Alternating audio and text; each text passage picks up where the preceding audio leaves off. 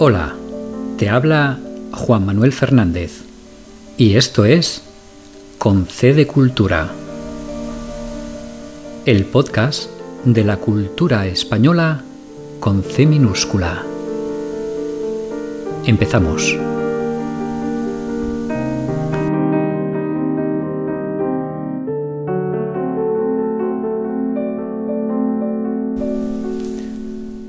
Los saludos, mediante el habla o con algún gesto, son una forma de comunicación que cambia de país a país. En España, como en la mayoría de los países mediterráneos, el contacto físico es más frecuente que en otros países de Europa, y esto se refleja en el ritual del saludo. En realidad, en nuestro país no hay un protocolo estricto.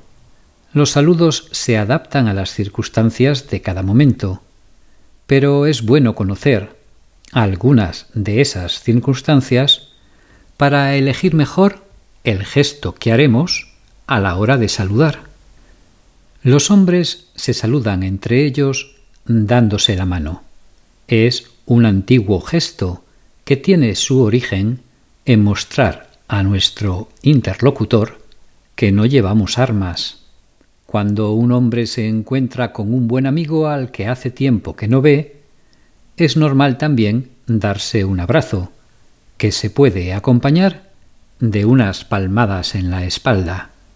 Cuando un hombre y una mujer se encuentran, o bien cuando se encuentran dos mujeres, lo normal es darse dos besos en las mejillas, pero atención, el movimiento va de izquierda a derecha. Si nos presentan a alguien, se sigue el mismo esquema. Apretón de manos entre hombres y besos entre mujeres o entre hombre y mujer. En estos casos, no suele ser habitual acompañar los besos con un apretón de manos.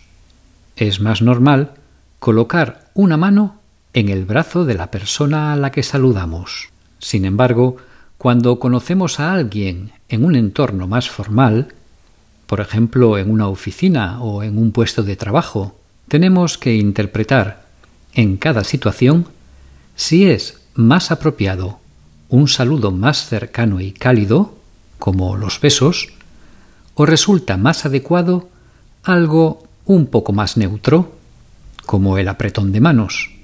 Y esta interpretación se puede basar en el tipo de relación que vamos a establecer con la persona que nos presentan. Por ejemplo, si nos presentan a una persona que va a ser nuestro compañero de trabajo, se puede optar por los dos besos, pero si nos presentan a una persona que está de paso en nuestra empresa o que tiene un cargo superior al nuestro, es preferible volver al apretón de manos.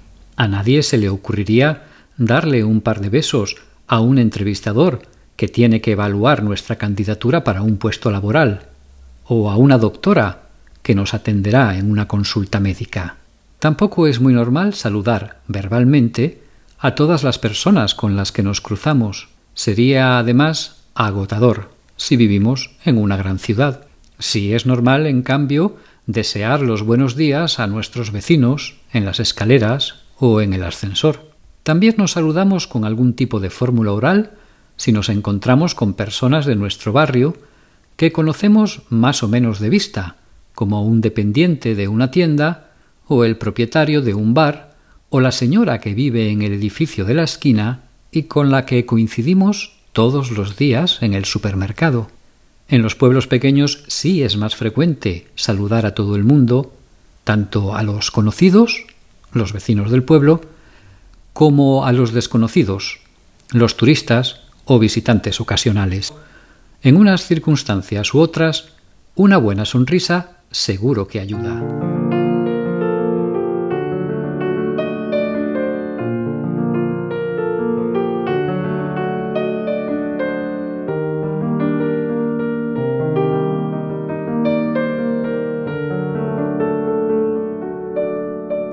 Una peculiaridad de los saludos hablados en español es el uso del plural. En la mayoría de las lenguas se desea un buen día o una buena tarde o una buena noche, mientras que en español vamos un poco más allá.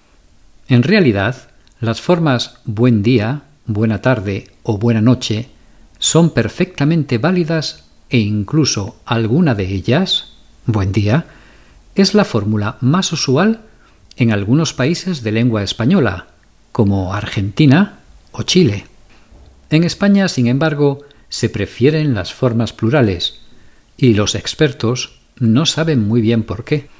Algunos piensan que estos saludos son un acortamiento de fórmulas más largas.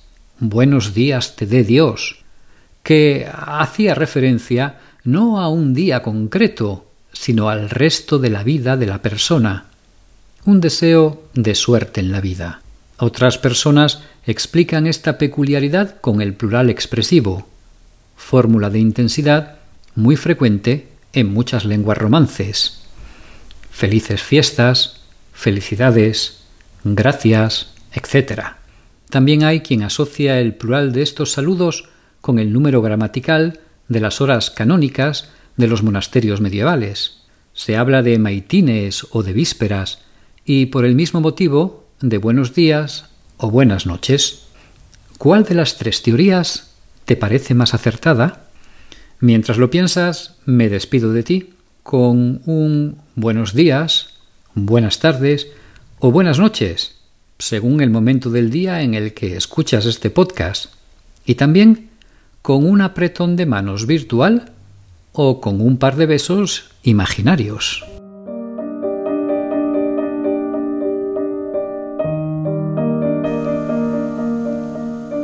Pues esto ha sido todo por hoy.